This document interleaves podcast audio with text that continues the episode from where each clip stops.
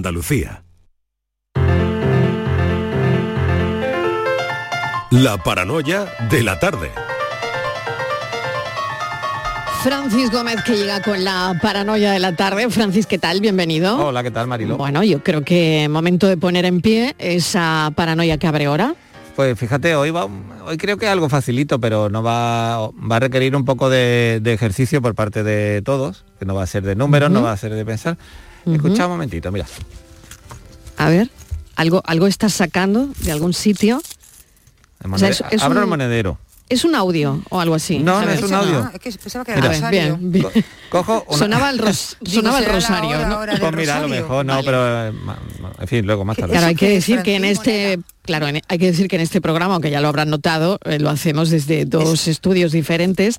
Hay quien eh, estamos mm, viendo lo que hace Francis Gómez ahora mismo, pero mis compañeras que están en el estudio de Sevilla no lo están viendo. ¿No lo están viendo? No, no. No vamos, Vale. no vamos con la letra. Como si tuviesen una venda, ni- igual, ¿no? Igual, pero para eso lo voy a Vale. explicar yo. Este sonido es que estoy buscando aquí que ¿Un tengo... monedero? A ver, Eso ya no se lleva, se Suena llevan los ¿no? billeteros, de Francis.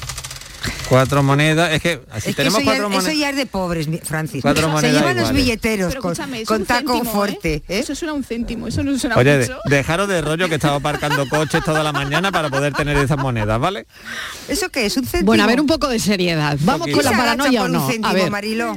Que, sé, Bueno, que no, que tengo aquí no sé, cuatro euros, por suerte, favor. ¿no? A cuatro Claro. euros, ¿Cuatro eso ya son palabras mayores. Claro, que es que ya te digo que he aparcado unos cuantos coches esta mañana aquí en la carretera, digo, para, para tener Bueno, moneda para vamos, la, vamos con la paranoia. Bueno, pues tenemos cuatro monedas y tenemos que colocarlas en una mesa de forma que cada una de ellas toque a las otras tres. Que todas se toquen entre ellas.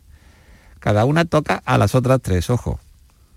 Porque yo he probado una forma así un poco triangular, pero no eh, sé. circular tampoco. Y pues esto es lo que tenemos que averiguar. Se deben tocar las Se monedas. deben tocar todas entre ellas. Cada una a las otras tres. Claro, pero en la de las esquinas no toca con ninguna, ¿no? Claro, eso es. Esta es la cuestión. Estoy aquí dándole vuelta a las Hay monedas. algunas de aquí, monedas si hago- que se quedan en la Hombre, esquina. si hago solo tres, si tuviera tres monedas, sí, porque hago un triángulo y se tocan todas entre ellas. Ah, pero yo ya sé. Pero no es, no es. Entonces, yo, bueno, creo- pues yo tengo una fórmula, pero no la voy a decir. Hombre. Que se tocan las cuatro. sí, seguro, seguro que la has sacado. Hombre, por favor. Ha sido fácil. Es Yo- fácil, la que es tengo facilita, yo, es la que tengo yo se tocan las cuatro. Lo que no sé si esto corresponde a Hombre, tu respuesta. Se toque, que se toquen las cuatro, cada uno, cada una toca siempre a las otras. Sí, tres. sí, sí. a la otra. Vale, Sí, sí. perfecto, perfecto. Sí. Pues luego, no- Todas luego lo- tocan, se tocan entre sí. luego lo contamos, ¿no? Es decir, hay una manera de poner las monedas donde todas se tocan entre sí. Sí. Entre sí, correcto. Vale, eso es lo que buscamos en la tarde hoy, lo que busca Francis Gómez en su enigma. Y por otro lado, vamos a contarles a los oyentes de qué vamos a hablar a las 5 de la tarde. Creo que es un buenísimo tema de conversación. Hay algunas parejas que van a celebrar sus bodas de oro. Es en un pueblo de Almería. Y creo que hay 60 parejas apuntadas. Todos están muy entusiasmados, Estivaliz. Sí, Marilo, están todos encantadísimos de la vida, porque Marilo, qué bonito es eh, volver a, a casarse después de, de- de 50 años. ¿no? no sabemos si muchos lo van a hacer como lo hicieron en su momento o van a cambiar algo. Pero es que, eh, Marilo, las bodas dan para mucho, ¿eh? Las Yo bodas sí. dan para mucho. Porque hemos visto eh, un cartel, hay un chico que está buscando, por si alguien está interesado, está buscando su doble. ¿Para qué está buscando su doble, Mario? Que se preguntará la A ver. Porque se quiere escaquear de una boda y entonces Anda. está pensando que si encuentra un doble, el doble vaya por él a la boda. Entonces Vale. está buscando el doble. Si alguno cree que se parece al muchacho y quiere ir a una boda, pues no pierda la oportunidad. Claro, ¿qué, qué lugar ocupa él en la boda? Eh, Eh, pues, ¿el hombre, yo espero que no sea el novio. Yo espero Claro, que no sea el no, no. novio. Claro. Sé- eso- entonces con eso es no una había boda. contado, Marilo. Con una, eso no había pregu- contado. una pregunta fundamental. Con Él eso no había exactamente, claro, él exactamente qué va a hacer en la boda. Claro. Claro, yo no había caído en Es eso, Marilo. No había caído Yo en es eso. lo primero en lo que es lo primero que me ha venido a la Hombre, cabeza. Si fuera el novio, esto sería un problema. Claro, Hombre, un claro, Y muy poca claro. vergüenza también por parte del novio. Pero sí es verdad que hay mucha gente que no le gusta las bodas ni ese tipo de eventos así, comuniones, bautizos, ese tipo de, como se suele decir, BBC, ¿no? Bodas, comuniones y bautizos. o la-. Entonces, eh, seguro que hay muchísima gente que le da mucho a la cabeza y busca excusas para no acudir a este tipo de, de eventos. De eventos, ¿Cómo se han escaqueado de una boda? Igual son algunos que son capaces de haberse tomado algo para, para, para tener fiebre. Por ejemplo, y no puedo ir, ¿no? y luego, con relación a lo que comentabas tú, eh, Mariloa, que es una noticia preciosa, la de Almería, yo creo que también nos podían contar los oyentes, ¿no? si pudieran cambiar algo del día de su boda, que supongamos, yo también me casé hace muchos años, ¿no? Si se casó hace muchos años, las cosas antes eran diferentes ahora, ¿no? Si cambiaría algo de, su boda de entonces, si no sé, el lugar donde casarse, eh, el restaurante, el vestido, no sé. Y luego, Marilo, ojito que tenemos una boda. A mí no, de momento no me ha llegado. A mí no me ha llegado la invitación. A mí tampoco me ha llegado la invitación. A, ti, te llega seguro. A, mí no, pues a mí no me ha llegado todavía. Te llega, te llega seguro y aquí tendremos que debatir qué vas a llevar. Exactamente, no me ha llegado, no me ha llegado todavía. Patricia Torres, ¿cómo va tu boda? Que aquí estamos haciendo Pero el seguimiento. no es la de Patricia de la que hablo yo. Ah, ¿no? No, no, no. Tenemos otra boda en puertas. Hay otra boda en puertas y yo no, lo sabía. Marilo, por favor, ¿cómo va a ser la boda? Yo creo que de España, bueno, dirán que del siglo, porque todas son del siglo, ¿no? Acabo de, España. caer. Acabo de caer. Si atención, acabo, se, va acabo de, se va a casar. Claro, pero es que a mí me importa más la de Patricia, que es a la que me van a invitar. ah, pues a mí la de Tamara e Íñigo me importa mucho, ¿eh? Pues se casan antes, antes que yo. ¿Eh? Me entera que se casan antes, ¿y eso cómo ha podido ser? Esto, tan rápido. Esto, es muy rápido. Bueno, les ha dado tiempo a todo. Claro, les ha dado tiempo a todo, ¿no? A dejarlo, a volver. Eh, a mí estas cosas, estas prisas no me dan buen yuyu, ¿eh, Marilo? No te dan buen... No, bueno. luego sí, ¿eh? Oye, pues a partir de las 5 de la tarde... La de Patricia? No lo sé, a partir de las 5 hablaremos... Comparar, Marilo. Hablaremos de todo esto a las 5 de la tarde, no os lo perdáis. A las 5 nuestro café. La paranoia de la tarde.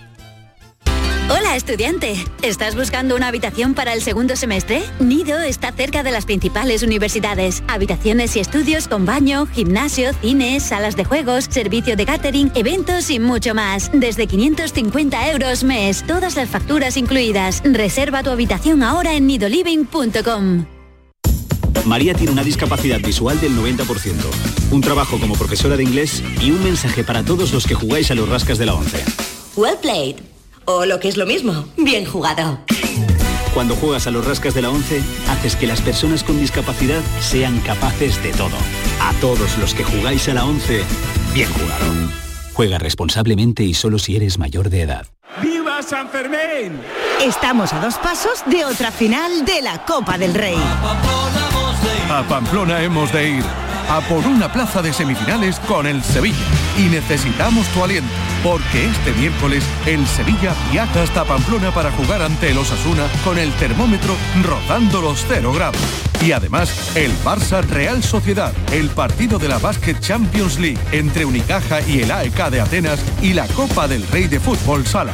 Y todo este miércoles en la gran jugada de Canal Sur Radio desde las 9 menos 20 con Antonio Caamaño.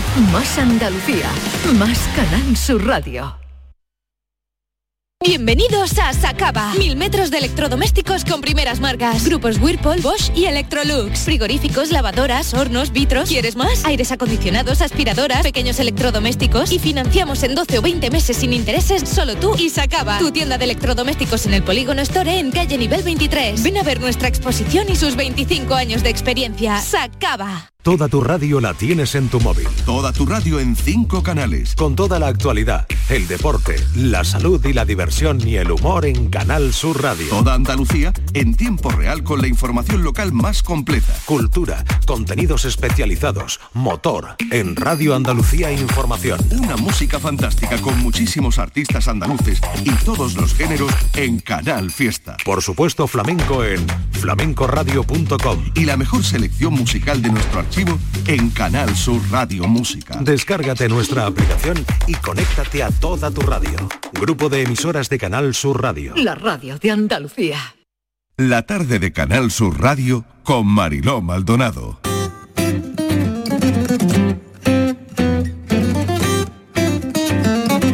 MMM, control inofensivo de plagas. Pintó ella misma en una de las puertas de la furgoneta y en los parabrisas pegó calcomanías que mandó hacer especialmente según su diseño.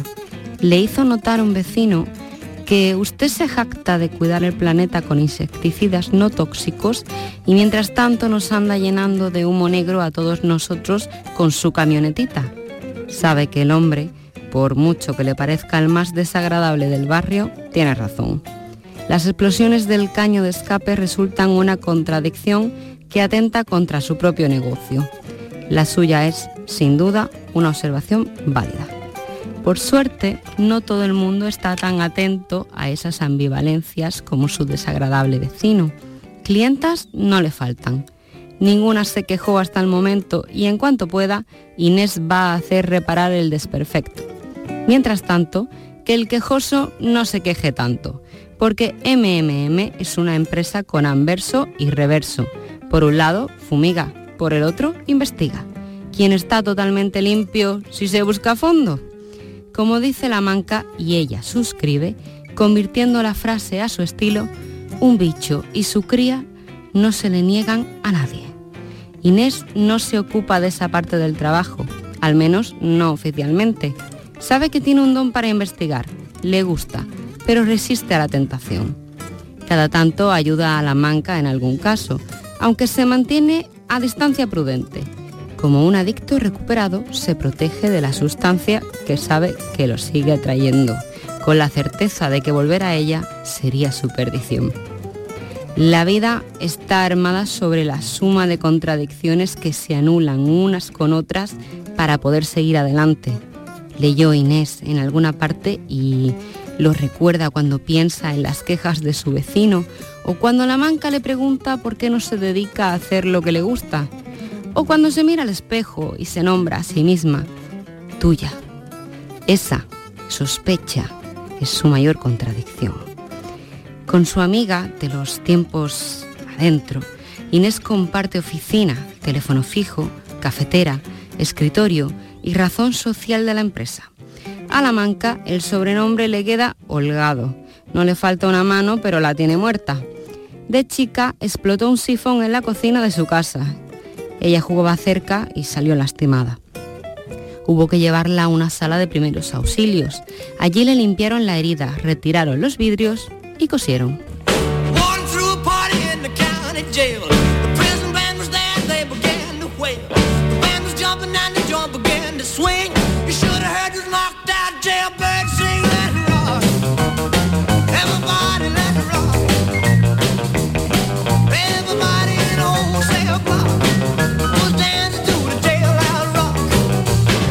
La vida armada en grandes contradicciones, una frase que acabo de apuntar. Mañana jueves a las 7 de la tarde se va a presentar El tiempo de las moscas. Acaban de oír un fragmento de Claudia Piñeiro en el aula de Cultura Sur, en el Museo Carmen Thyssen, aquí en Málaga. Es una novela en la que la autora rescata a una mujer que después de salir de la cárcel se asocia, como han oído, con la manca y juntas abren una empresa doble. Se embarcan en una aventura en la que se van a enfrentar a situaciones muy complicadas que les van a llevar a reinventarse y adaptarse a todos los cambios de la sociedad que van descubriendo. Yo diría que la vida misma. Claudia Piñeiro, bienvenida. Gracias por acompañarnos. Hola, muchísimas gracias por la invitación.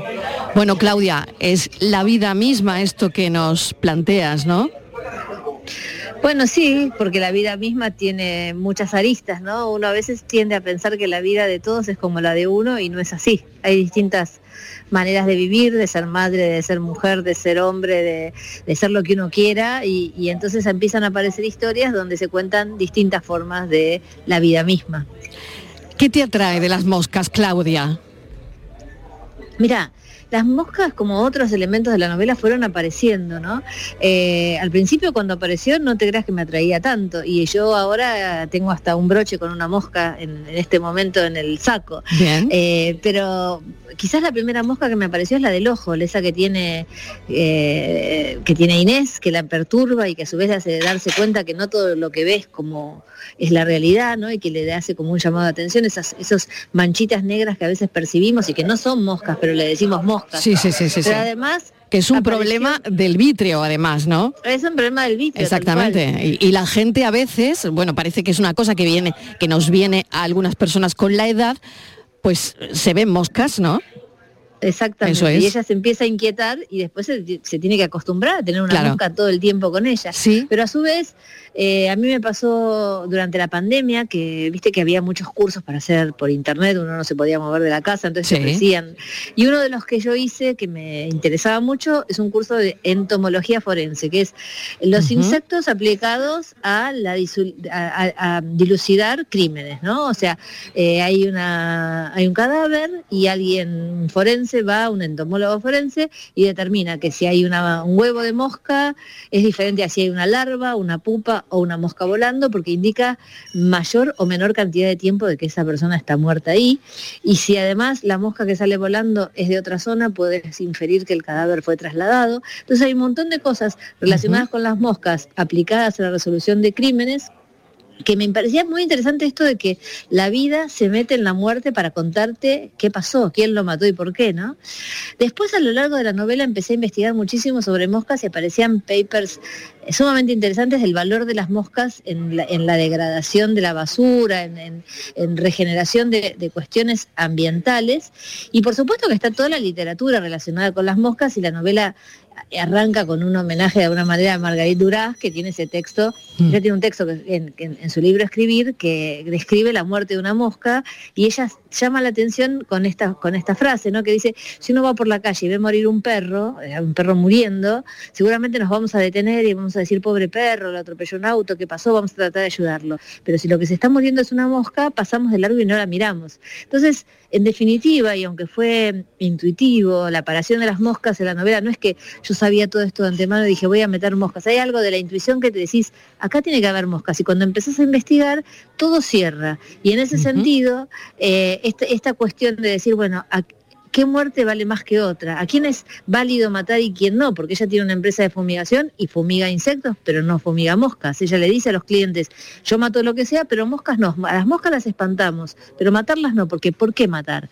Y entonces eso lo puedes trasladar a que ella también mató a una persona y que se pregunta si está, a quiénes se puede matar y a quién no, si es válido matar a alguien, si no es válido matar a nadie. ¿no? La, la cuestión de las guerras es eso también, ¿no? Parecería que hay algunos muertos que son válidos y otros muertos que no son válidos. Mm, digamos que las moscas nos permiten ir por distintos lugares. Me parece interesantísimo, Claudia. Eh, cuando he empezado, bueno, esa noche con, con, el libro, la verdad es que también para la entrevista mm, empecé a pensar en las moscas. No sé si es que es algo que coges el libro y, y, caramba, te das cuenta que nos han acompañado siempre, que casi siempre están ahí que es verdad que no hay un día sin mosca, ¿no? Pues es raro. Como dijo Machado, ¿no? Exactamente. Exactamente. Bueno, la verdad es que me ha llamado mucho la atención que estos animales viven un par de semanas, no tenía ni la menor idea, eh, que hay moscas tan efímeras que apenas viven 24 horas y que otras llegan a vivir hasta 70 días, ¿no? Y, y esta preocupación me ha entrado leyendo tu libro, Claudia. Vos sabés que hay muchos lectores que me llaman y me dicen, ¿sabes que no puedo matar más una mosca?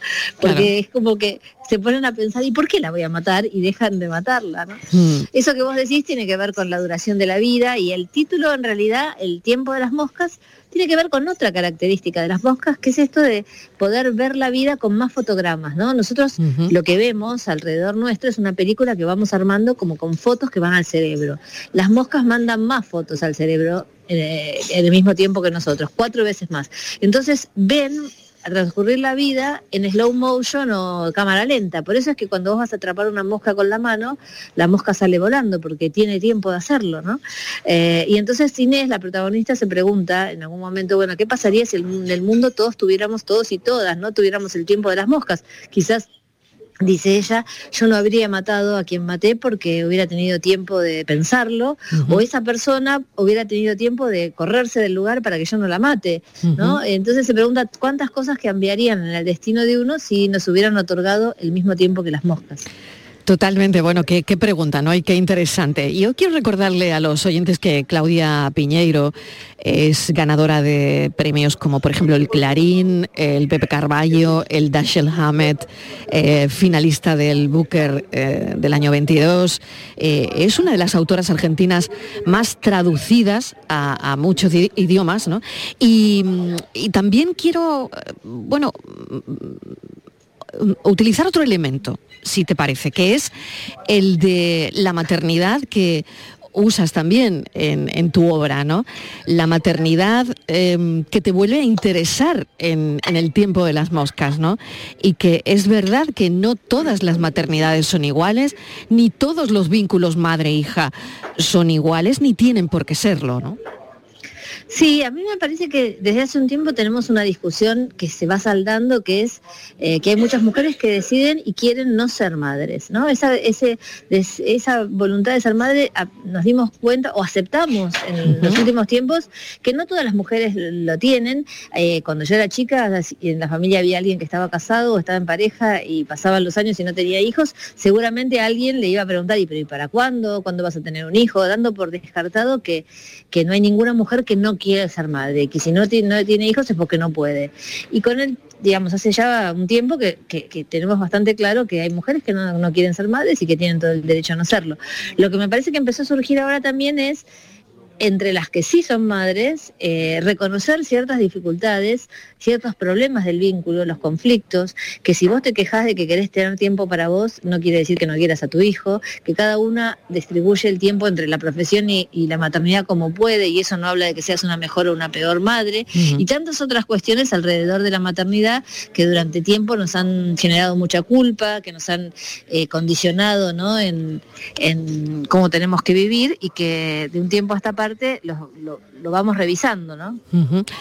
El tiempo de las moscas se van a, se van a encontrar también en, este libro Discusiones entre las dos protagonistas, Inés y La Manca, em, que charlan tanto de lo personal como de lo político, eh, de cuestiones también que nos atraviesan a todas las mujeres, ¿no? Del feminismo, em, de, la fuerza laboral, de la discriminación, de, de la muerte a manos de homicidas, de de la transición, en fin, son, un montón de cosas ¿no? que al final eh, pasan por esta novela. Y, por otro lado también quería preguntarte sobre el pensamiento crítico que leí hace unos días, que decías que el pensamiento crítico se hace con mucha lectura.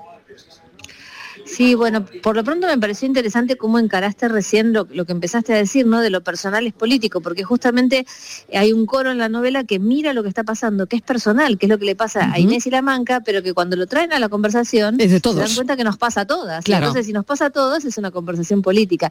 Y eso también es pensamiento crítico, ¿no? A poder analizar un texto y poder hacer ciertos hacer lazos, sacar conclusiones, eh, quedarte con un montón de preguntas. Me parece que la lectura también te genera preguntas y, creo que una de las cosas fundamentales para que seamos mejores sociedades, sociedades más democráticas, más igualitarias, etcétera, tienen que ver con el pensamiento crítico, ¿no? No hay que venga alguien y te diga, hay que pensar de esta manera, los valores son estos, eh, lo que arruina la sociedad, entre comillas, es esto otro. Me parece que cuanto más leemos, se nos abre más el mundo, encontramos mm. distintas formas de, vivir, de pensar, de, ser persona, y eso nos, nos permite eh, tener sociedades más igualitarias y más justas. Totalmente, bueno, y, no sé si apaciguar ese odio que en la lectura es capaz probablemente de hacerlo, pero es tan difícil en las redes sociales, ¿no? Eh, pues, lo que está ocurriendo, ¿no? Simplemente abrimos ahora mismo el tuit y hay alguien que está siendo lapidado, lapidado el odio es, no sé, muy fácil de transmitir ahora mismo con una simple frase, con un simple tuit, pero en cambio eh, la lectura nos sigue ayudando a poner más las cosas en su sitio y a reflexionar, ¿no? Sí, la verdad que los discursos de odio en las redes sociales, por, el mismo mecanismo de las redes sociales, mm. es muy impactante cómo crece y cómo se expande, ¿no? Por lo pronto, eh, yo y muchas otras mujeres en Argentina hemos denunciado montones de veces agresiones de, violentísimas en, redes sociales y, lo que te responde la red es, ah, no consideramos que sea una agresión, porque a lo mejor le cambian a la palabra una letra, la cambian por un asterisco y entonces no entra dentro del código que ellos tienen de, ética y entonces te están diciendo que te van a violar o que te van a secuestrar o que te va a pasar tal cosa, pero como lo dicen de una manera eh, eh, elusiva, entonces no le, no le suspenden la cuenta. Y así se transmiten eh, por días y días discursos de odio que por supuesto generan mucha, mucha angustia en el que los recibe y mucha violencia en general, ¿no? En, quienes están ahí dando vueltas.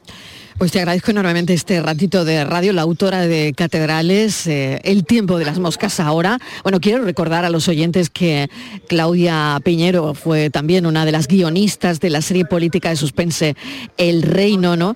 Y que desde luego ahí también tuviste que, que afrontar reacciones en redes, Claudia, ¿eh? Muchas, sí, ahí la verdad que Mm. se tocó un, un- un núcleo que, eh, que, que era algo que la sociedad quería debatir, se ve que, que- que les importó Mm. mucho porque también además de las agresiones hubo mucho debate eh, positivo, ¿no? Sí, de conversar, sí, de tener claro, distintas claro. opiniones, o sea, se generó un debate. Por supuesto se generaron también agresiones y lo que es raro es que las agresiones se concentraron todas en mí, que era Mm. la, la mujer guionista, porque había un Ya. hombre guionista también, Ya, ¿no? ya. Pero como ese recorte que se hace sobre las mujeres también para la agresión. Claro que eh, facilitan, eh, los- eh, seguimos facilitando esos discursos de odio, ¿no?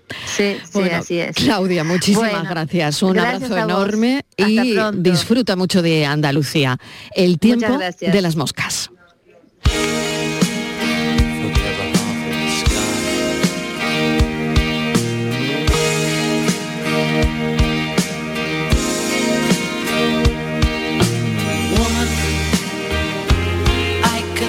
Hardly express. My mixed emotions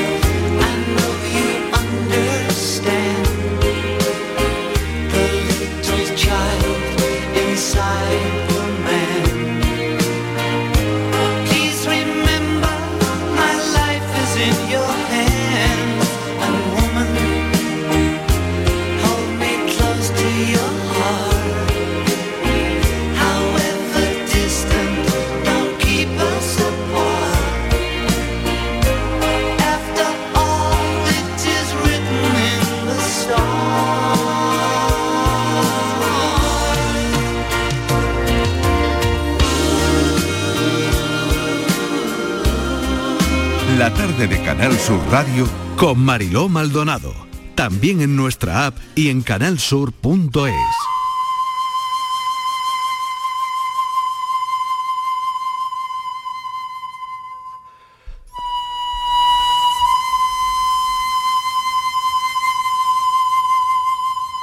Conectando Andalucía. 4 y 32 de la tarde. Y hoy nos vamos a detener en conectar el tomate, Japón y Andalucía. ¿Cómo lo vamos a hacer? Bueno, pues seguro que hay una manera, ¿eh? Hay una manera de hacerlo, vamos, seguro, seguro que sí. Una manera de bucear nuestra historia, como hacemos cada tarde. En nuestra forma de ver la vida, ¿eh? y, y eso es el Conectando Andalucía con Inmaculada González. ¿Cómo conectamos Andalucía con Japón a través del tomate? Inmaculada, bienvenida. Hola, buenas tardes Mariló, pues conectamos, conectamos. Hombre, gazpacho con el tomate no nos lo podríamos tomar con los palillos. Ya. Eso Difícil, es difícil, difícil. Pero sí que tenemos que gozamos del mejor producto prácticamente del mundo que está hecho en Granada, en un pueblo concretamente en Carchuna, el tomate. El, el tomate, que es este producto es único, se llama Amela y es de los más ricos, como te digo, mm, desde luego prácticamente del mundo. Es una delicia que ha cautivado por su, por su textura, por su dulzor, a los chefs más importantes, también a los críticos y al jurado eh, más severo en estos asuntos y más exigentes, y al consumidor en general que se lo puede permitir. ¿Y qué tiene que ver con Japón? Me, me decías tú, ¿no? Japón, anda- Claro, es que no Pues- sé cómo conectarlo. El pues- tomate, carchuna, Japón. Sí, pues tiene, tiene. Que Sí, ¿no? Tiene que ver. Y mira, este tomate, te cuento, este tomate Mariló se empieza a cultivar hace 25 años concretamente en Japón. Se llama, como te digo, amela, que en japonés quiere decir dulzor. Se consigue, lo consiguen unos agricultores después de investigar mucho y de innovar. Pero en, en- en ese camino de la innovación y de la búsqueda de la excelencia, quieren buscar un clima más adecuado, un clima que ellos consideran y una zona y una tierra que les parece que es todavía más idónea. Y se ponen en contacto con los agricultores andaluces y concretamente con este pueblo en Carchuna y con la cooperativa La Palma. Y es ahí donde se empieza a fraguar una alianza pues que ha, hecho un camino bastante interesante. ¿eh?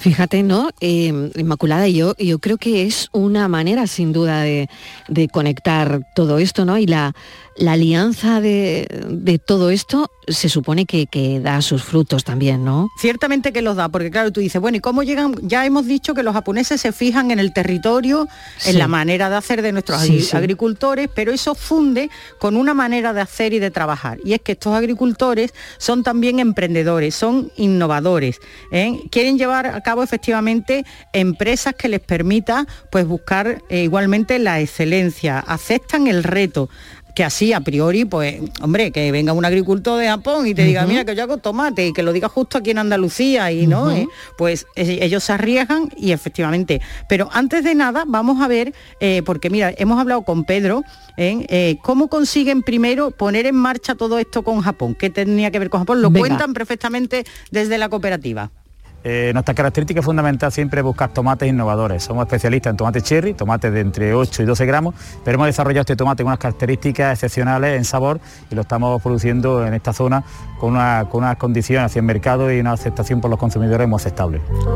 Claro. eh, esto me imagino que en la tradición asiática pues, funciona, ¿no? Pues perfectamente, entonces pues aquí el tomate, podemos decir que se une el tomate, esas ganas de innovar, de emprender y tal, se une el tomate eh, asiático, la, la tradición asiática, con el tomate más innovador y que tienen unas características que ellos fusionan además porque lo- el, el agricultor lo explica, se lo explica a lo nuestro. Escuchamos. unas, unas cualidades visuales parecidas y una de las características importantes e innovadoras también es que desde el acuerdo que conseguimos con la agricultura de Japón hay un agricultor que lleva, que lleva 25 años, lleva 25 años plantando eh, en Japón y se ha venido con nosotros para enseñarnos todas las características de nutrición, del agua que hay que aportarle, las sales que hay que aportarle, el know-how en definitiva para conseguir, bajo mi punto de vista, uno de los tomates más importantes, más buenos que en el mercado europeo en estos momentos. Eh, ¿Y es muy caro? Pues mm, bueno, teniendo en Atención, cuenta, pregunta. hombre, fíjate lo que nos contaba Pedro, ¿no?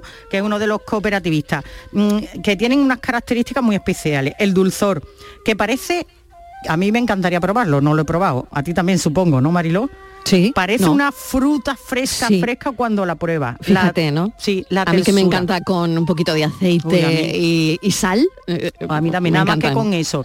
Pues, Mm. hombre, barato no es, no está al alcance de, todo el mundo, de todo. ya. Está entre, eh, a lo mejor en la tierra vale 18 euros y en el mercado 25. Ah, Uf, me lo había imaginado. ¿eh? Claro, ha ganado, Sí. pero claro, es una delicatessen, ¿no? Que se utiliza, como te digo, pues en las cocinas más exigentes.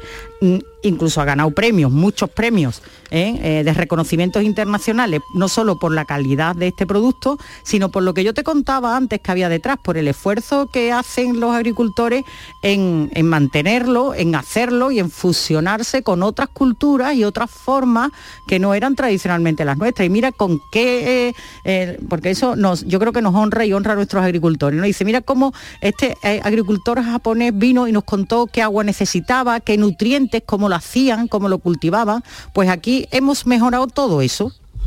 Claro. Y también quería preguntarte, más si sabes si se exporta, eh, al final si esto, bueno, se exporta bien, no, no solo a Japón, a otros países, que imagino que, claro, que estarán en ello. ¿no? Bueno, sí, claro, en Japón es lo más, porque como te digo, que es un producto que históricamente allí pues ha sido muy, muy valorado.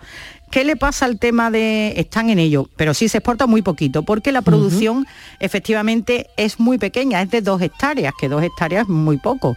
Eh, tienen previsión estos cooperativistas de ampliar a otras zonas, porque efectivamente la demanda va creciendo, va en aumento. El, el tomate amela está teniendo ya demanda en países como Suiza, Alemania, Estados Unidos, Oriente Medio, en fin, que ya se están poniendo, digamos, las pilas, entre comillas, aunque ellos no quieren desvirtuar lo que es la esencia del producto, pero sí ampliar la- las hectáreas porque realmente dos hectáreas poco todavía. Hombre, claro, claro, necesitaría una planta grande, ¿no? Sí. Porque la producción es pequeña. Eso ¿no? es, cada planta, fíjate, Marilo, que produce aproximadamente medio kilo de tomate, así que sus costes, pues como podemos imaginar, son altos y por tanto, como decíamos antes, pues los precios elevados.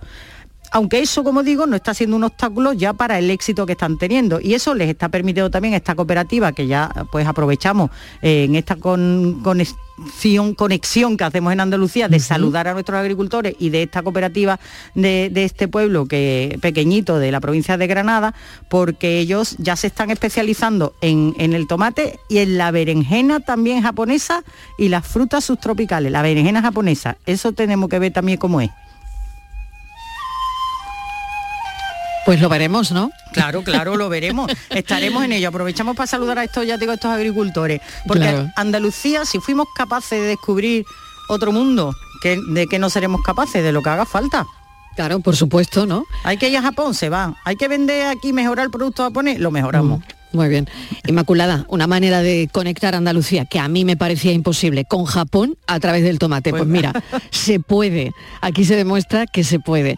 Y esta es una manera, esta conexión que tenemos todas las tardes con Inmaculada González conectando Andalucía, una manera de, de contarles nuestra historia, nuestra manera de ver la vida y bueno, y mucho más. Gracias Inma, hasta dentro de un A momento. ti, a ti, Mariló, hasta luego.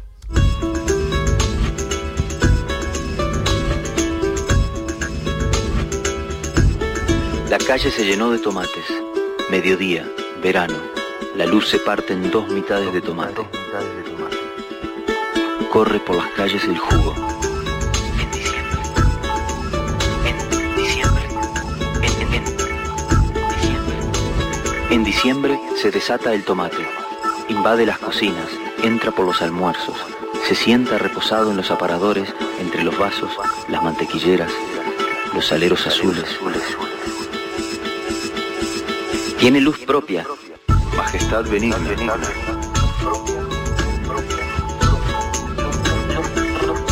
Debemos, por desgracia, asesinarlo.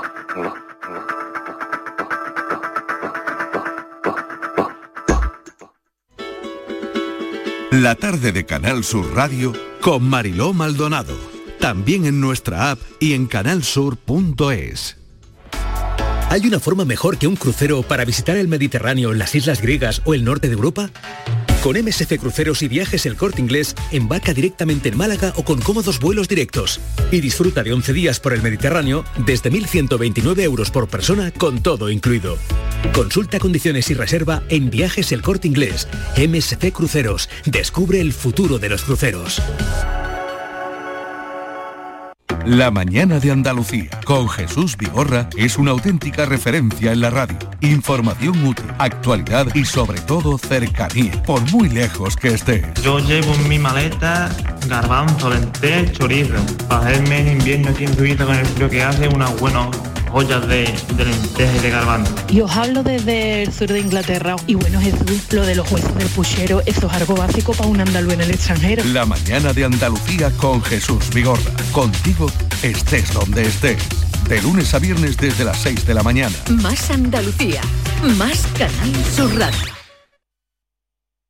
HLA Santa Isabel pone a tu disposición la unidad de traumatología y ortopedia especializada en pediatría, columna, hombros y codo, muñeca y mano, cadera, rodilla, tobillo y pie. Con guardias localizadas las 24 horas y los últimos tratamientos en prótesis. Consúltanos en el 954-570004 o en Luis Montoto 100. HLA Santa Isabel, contigo cuando más nos necesitas. Canal Sur Radio es la mañana de Andalucía con Jesús Vigorra. Buenos días, la Andalucía. tarde de Canal Sur Radio con Mariló Maldonado. Andalucía, son las Canal 3 Sur Radio es por tu salud. Estamos viendo y viviendo paso a Es paso. el programa del Yoyo. La noche de Canal Sur Radio con Rafa Cremades. Y a todo esto, súmales muchos, muchos más contenidos que tienen el compromiso de informarte, entretenerte y divertirte. Canal Sur Radio, la radio de Andalucía. La tarde de Canal Sur Radio con Mariló Maldonado.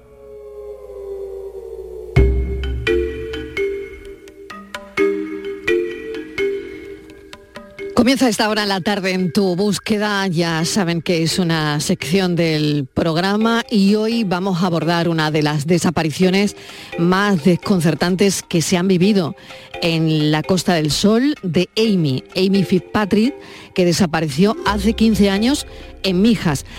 La investigación podríamos decir que arrancó tarde, eh, porque lo primero que se pensó fue que Amy se fue porque quiso, que fue una fuga voluntaria. Claro, la escena, una menor de edad sola, em, de noche, un tramo poco iluminado, sin testigos, sin cámaras. Es en un principio, fue la escena de la desaparición. 15 años sin respuesta. Y un dato ha llegado a Irlanda, donde vive la familia paterna, y parece que ese es el dato que podría volver a reabrir este caso y no sé si es que no se cerró nunca. Patricia Torres, ¿qué tal? Bienvenida. Hola Marilo, muy buenas tardes. Pues así es, esta adolescente irlandesa de 15 años vivía junto a su madre y la pareja de esta en Mijas Costa y han pasado 15 años desde aquel 1 de enero de 2008. A Amy se le pierde en el camino que iba desde su casa hasta la de su amiga Ashley Rubio, un trayecto poco iluminado pero que ya conocía muy bien. Pasó la noche vieja en casa de su amiga y cuando se levantaron se fueron de compras a Fuengirola. Esa noche del día 1 de enero, Amy se fue a su casa sobre las 10 de la noche y ahí su rastro se evapora. Nadie volvió a verla más. La desaparición de esta joven se consideró de alto riesgo por su edad, pero la Guardia Civil nunca encontró ningún indicio de criminalidad. Los primeros días se barajó la marcha voluntaria, la fuga, entre otras razones por la mala relación de la joven con su padrastro. Incluso, dos años más tarde, la madre y el padrastro llegaron a ofrecer una recompensa de un millón de euros para la persona que proporcionara una pista que condujera a la localización de Amy. Lo último que hemos conocido del caso es la información que ha publicado el rotativo irlandés Irish Mirror, una información hasta ahora desconocida sobre la hipotética utilización de Amy como tapadera en carreras ilegales de coches y transporte de drogas.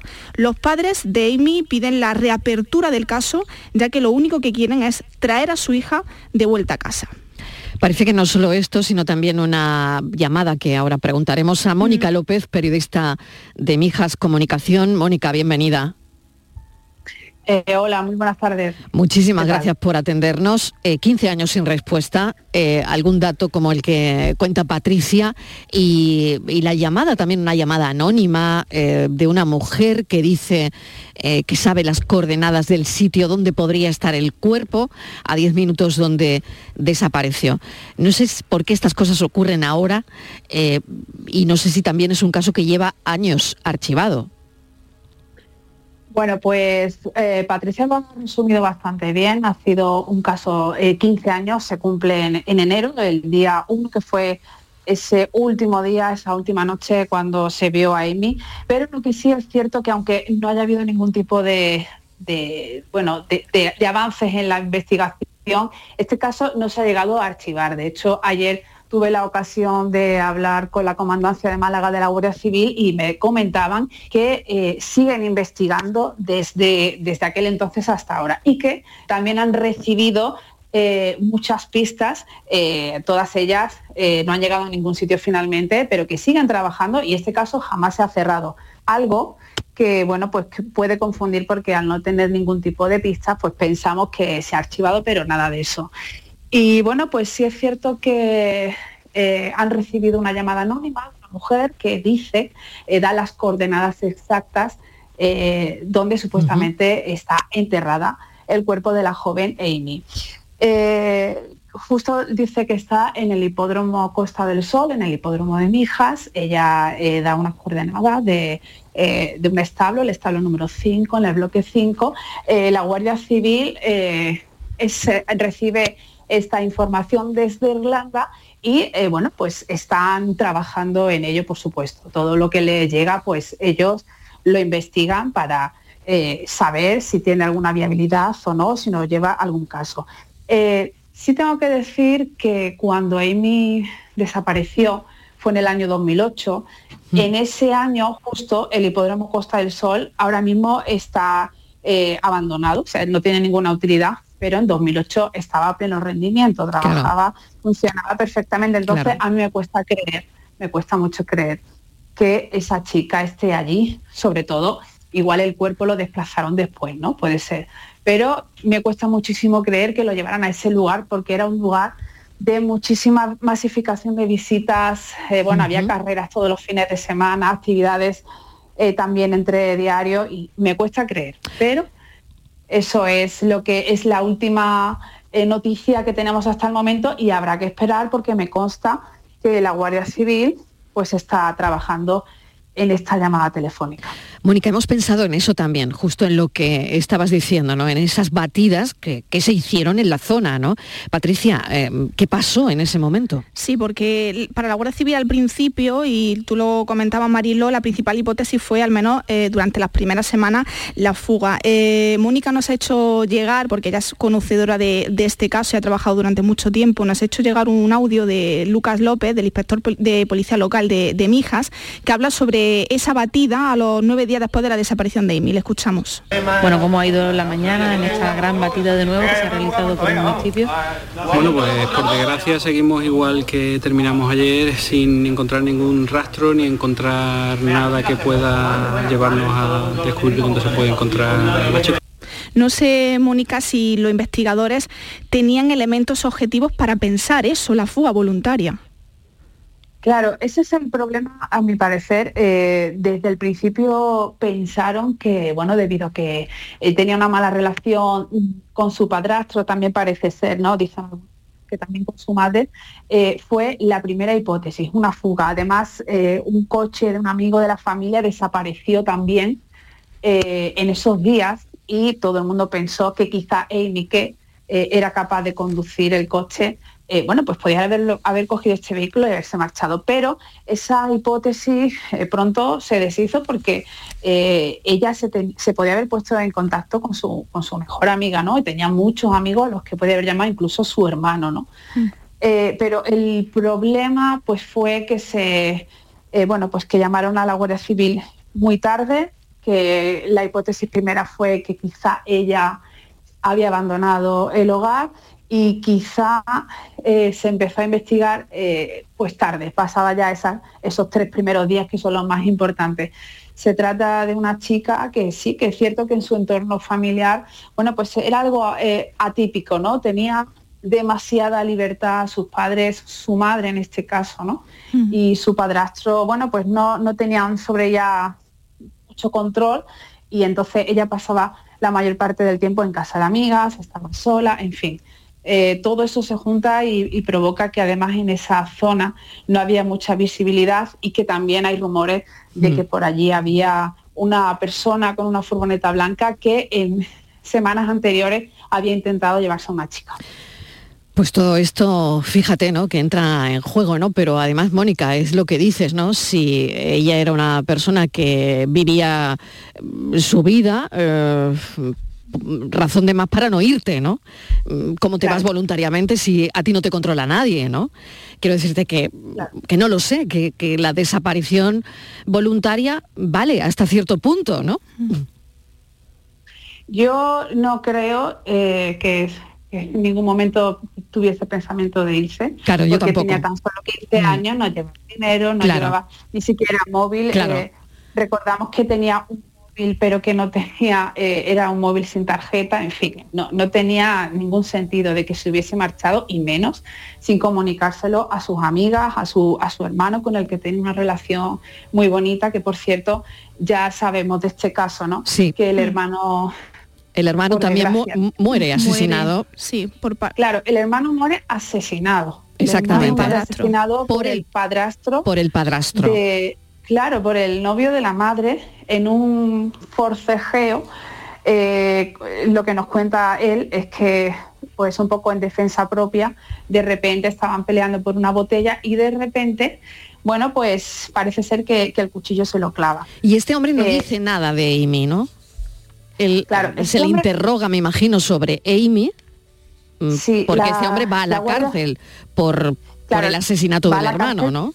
Exactamente, va a la cárcel durante 5 o 6 años y no dice nada de Amy. De hecho, él ha participado, eh, tengo que decirlo, en todas las búsquedas, en todas las concentraciones. La familia, la madre de, de Amy, ha estado muy involucrada en la, en la búsqueda de, de su hija. De hecho, no ha dejado de buscarla a día de hoy. Tiene su página en redes sociales, sigue pidiendo ayuda, sigue pidiendo que esto no se olvide y él ha venido siempre, siempre, siempre acompañándola a ella. Siempre. Nosotros nos llamaba mucho la atención que en, en las entrevistas que le hacíamos, él siempre le tenía puesto un brazo encima o con- le cogía la mano, no sé.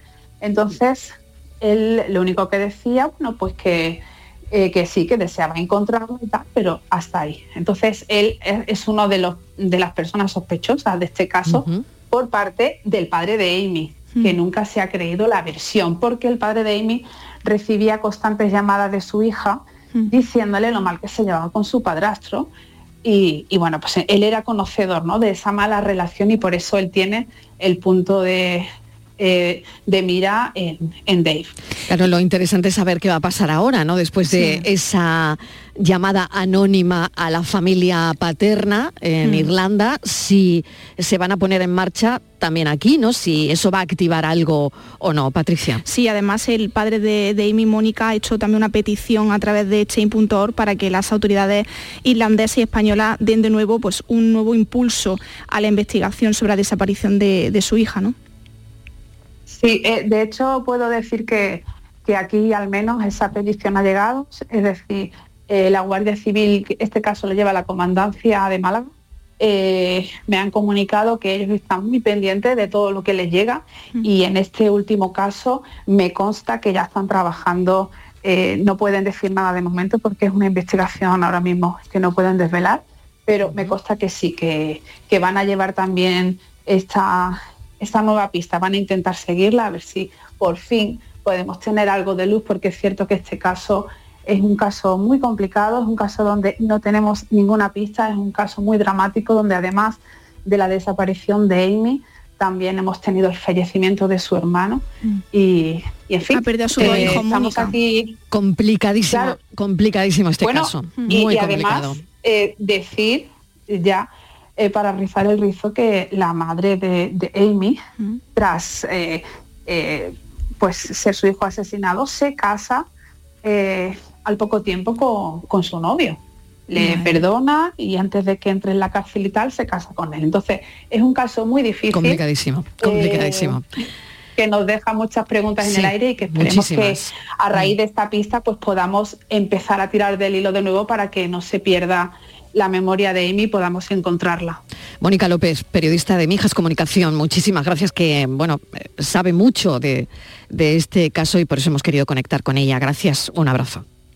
A vosotros, gracias. Patricia Torres, gracias, pero eh, quiero que me cuentes la desaparición de un niño de 12 años que lo están buscando desde el 9 de enero en Roquetas de Mar. ¿Qué Sí, hay, de- las- ¿Hay algo nuevo? Pues la asociación So Desaparecido ha alertado de la desaparición de, de un niño eh, de 12 años, Salah Adin El Moloudi, que fue visto por última vez el pasado 9 de enero en Roquetas eh, de Mar. Según indica, en el momento de la desaparición el joven vestía un pantalón de chándal gris y sudadera azul, así como unas zapatillas de color negras. Y también eh, acabamos de conocer, Mariló, que están buscando a otro joven de 18 años, que se trata de Pablo Cuadro, Cuadro Merchán, que desaparece el pasado 17 de enero en Sevilla. Por eso de nuevo solicitamos la colaboración ciudadana. Si alguien ha visto a Pablo o ha visto a Salah, pueden llamar a Policía Nacional 091, Guardia Civil 062 o al 112. La tarde en tu búsqueda, Patricia Torres, hasta ahora. Hasta ahora. Vamos con Enrique Jesús Moreno, que seguro que tiene ya los contenidos preparados de el programa Por tu Salud. Enrique, bienvenido. Hola, buenas tardes Marilón. Oye, ¿tú cuántas veces crees que miras eh, tu teléfono móvil al día? Ay, mira, eh, mientras estoy aquí, un montón de veces porque me comunico con los compañeros a través del WhatsApp, Sí, porque claro, con, con Sevilla es mi conexión directa, ¿no? Claro, y no te lo pasas a la pantalla de la computadora. Como- Pues mira, lo tengo aquí en el móvil porque en la pantalla ya tengo multipantalla en Ah. cuatro, cuatro cosas que tengo, los te periódicos, sí, tengo, es un en poco fin, lío. sí, sí, sí, sí. Es un poco lío, cierto. Mira, eh, pues mira, hay una cifra, ¿no? Una cifra media. Como mínimo, 80 veces miramos los españoles al teléfono móvil. Pero eh, como media estamos 5 horas al día mirando algún tipo de pantalla, televisión, tableta, el móvil incluido. Y esto genera a veces un problema que se llama síndrome visual informático. Se ha estudiado y se está estudiando bastante bien. Hoy vamos, eh, teníamos este tema pendiente desde hace dos semanas y nos va a acompañar el oftalmólogo Francisco Javier Torres García del Hospital eh, Macarena de Sevilla que eh, pues bueno ha estudiado esto oh, bastante en profundidad y es un amplio conocedor de estos problemas y sobre todo en lo que puede repercutir a los eh, ciudadanos más jóvenes a niños. Fíjate que el 65% de los niños en educación infantil usan móvil, el 69% en educación primaria. Y hay un dato muy revelador también, que entre el 64 y el 90% de los usuarios manifiestan distintos síntomas con el uso eh, de más de cuatro horas de pantalla. Decimos que como media los estudios reflejan que son cinco horas. Así que con él y junto a eh, pues nuestro eh, óptico de referencia, que es Javier Vega, vamos a bucear en este mundo y vamos a aclarar también todas las dudas que tengan nuestros oyentes a partir de las 6 y 4 minutos de la tarde. Y una cosa, Mariló, como dato, como dato positivo, ¿no? Esas pantallas azules, esos filtros azules, eh, parece ser que en un ensayo aleatorio han dado que sí, que son filtros de luz que se encuentran en el mercado, eh, pues no, no reducen la, la fatiga visual que producen eh, las pantallas. Así que hay que irse a otra cosa. Y Muy esto bien. debemos saberlo. Todo esto a las 6 y 5. Gracias, Enrique. Venga.